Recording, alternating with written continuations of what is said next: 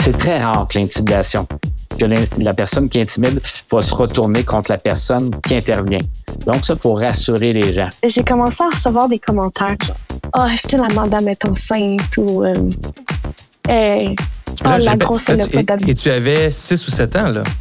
Oui, 7 ans. C'est jeune.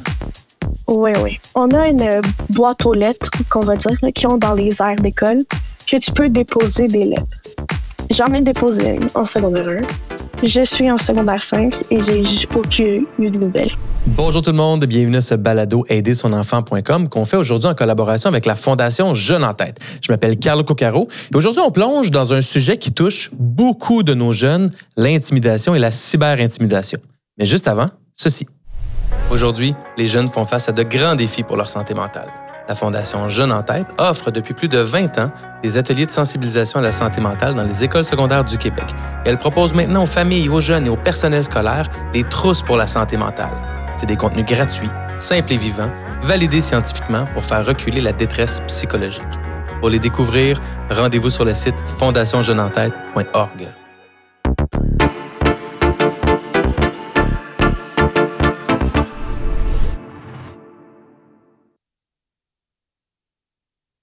suis accompagné d'Éric Morissette, professeur en formation pratique à la Faculté d'éducation de l'Université de Montréal et spécialiste de l'intimidation. Éric, merci d'être avec nous. Ça me fait plaisir, Carlo. Dis-moi, Éric, si on, va si on va dans le vif du sujet, qu'est-ce qui définit l'intimidation? L'intimidation, euh, et c'est important de, bien le définir, puis de, de, le différencier de conflit à mm-hmm. intimidation. Donc, l'intimidation, c'est lorsqu'il y a un rapport de force entre un individu plus fort et un individu plus faible, ou bien un groupe d'individus par rapport à un individu seul, ou bien euh, un groupe d'individus plus forts par rapport à un groupe d'individus plus faibles.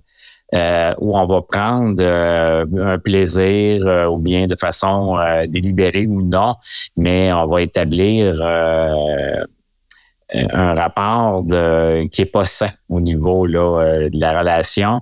Et puis, on va utiliser euh, de la moquerie ou bien du dénigrement, des insultes pour dénigrer l'autre. On parle de, situation d'intimidation. Le conflit, c'est plutôt quelque chose là que des situations normales qu'on apprend à résoudre. Et puis ça, on en a de, tous les jours, comme adulte, comme enfant. Et heureusement, à l'école, c'est plus des conflits qu'on a que de l'intimidation. Donc, un conflit, je comprends qu'il va avoir une relation un peu plus d'égal à égal. Je suis pas d'accord, on pense pas pareil, on s'obstine, on chicane, mais il n'y a pas cet ordre de, domination là, que, que tu énonçais euh, plus tôt. Effectivement. Et puis, nécessairement, la personne qui est intimidée, mais elle va vivre des sentiments euh, de rejet, de peur, euh, de crainte, euh, va avoir de la peine. Euh, donc, euh, elle va passer par des émotions qui, qui peuvent affecter sa santé mentale. Tandis que le conflit, effectivement, comme tu dis, on, on va s'affronter, on a chacun notre point de vue. Et puis, c'est plutôt ça qu'on va voir là, dans la vie. Lorsque je fais affaire avec un marchand, je suis pas d'accord, on a un désaccord sur une situation de vente et de remboursement. Là, c'est un conflit. L'intimidation, c'est qu'il y a une intention derrière ça qui est plutôt... Euh, c'est pour ça que le code criminel va gérer les situations d'intimidation.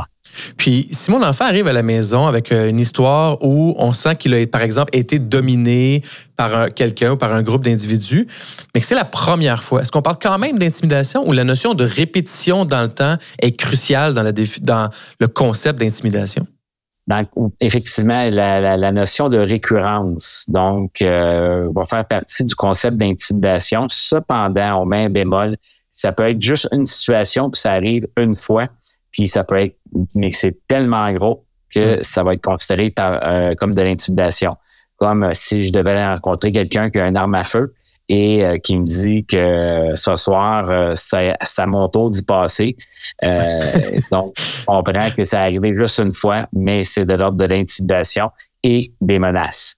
Si on, le fait dans, si on le met dans un contexte, disons, scolaire, où nos jeunes se retrouvent beaucoup, une, une fois qui est, euh, qui est très grave, ben, j'imagine qu'on peut entrevoir, par exemple, il y, a, y y de la violence physique, il y a euh, peut-être une même durée dans le temps, genre ça dure pendant une heure, où il y a de l'abus, de l'abus. Ça devient une situation grave, même si c'est arrivé seulement une fois, on peut être préoccupé comme parent. Là. Et tout à fait. dès qu'on est préoccupé puis qu'on sent que son enfant est préoccupé, euh, je me dois d'intervenir. Pour les parents qui nous écoutent, on, peut visualiser plus facilement l'intimidation dans la cour d'école, dans la vraie vie, entre deux, trois individus. Mais il y a différents types d'intimidation, puis je pense entre autres à l'intimidation, la cyberintimidation qui passe par les moyens technologiques. Euh, si tu avais à nous résumer, quels sont les différents, types d'intimidation qui existent, autres que l'intimidation en personne? En personne. Donc, euh, mais celui qui s'est développé dans les 15 dernières années, c'est la cyberintimidation. Donc, c'est dès qu'il y a un objet de communication, il y a une possibilité euh, justement d'entrer en contact avec l'autre et de la façon insatisfaisante. Donc, on le voit présentement avec les trolls qui vont interpeller des articles sur Facebook. Euh, donc, tout le monde a son avis. On est toujours plus courageux seul devant son écran à quelques pouces d'un clavier que quand je rencontre la personne, et là, je dois dire les choses. Donc là, le courage, là, s'estompe. Donc, très prudent par rapport à lorsqu'on met un appareil dans les mains de notre enfant.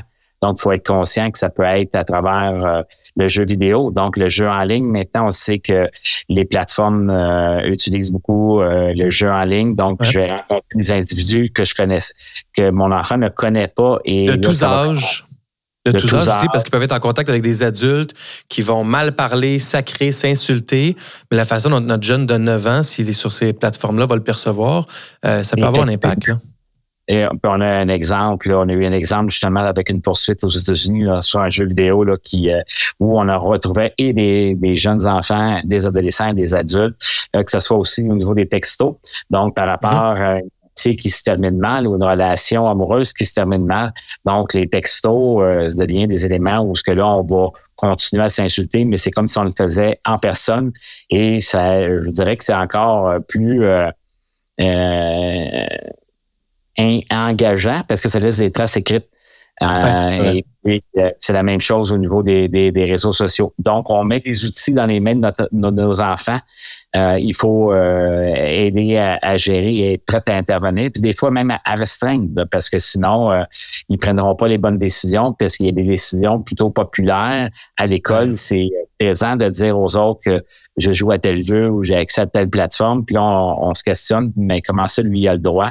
Donc, il y a une pression qui est faite au niveau des par les enfants. Donc, Et de plus en plus jeunes, hein?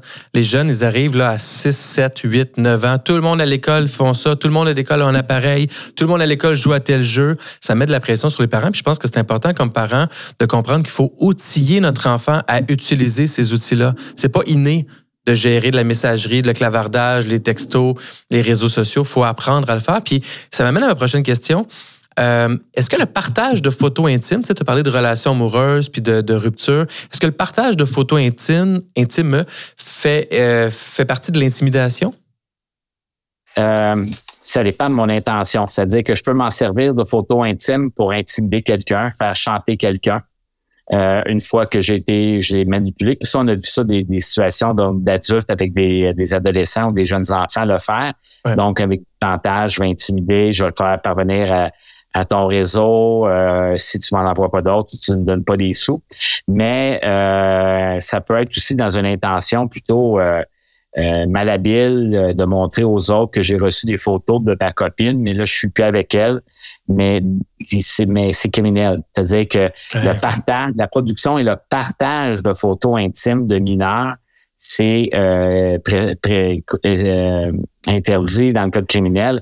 Et euh, même la jeune fille qui voulait plaire au début, qui prend des photos d'elle, elle peut être accusée là, de production de pornographie criminelle et son ancien copain qui le reçoit, qui le monte à ses chums puis qui le transfère. Mais lui, ce qu'il a fait, c'est du, du trafic. Il a fait du trafic, donc il a aidé à propager. Donc, avec, il va y avoir des accusations. Éric Morissette, merci beaucoup. Plaisir. Dans le prochain bloc, on va aller explorer le rôle des différents acteurs dans un contexte d'intimidation. À bientôt tout le monde.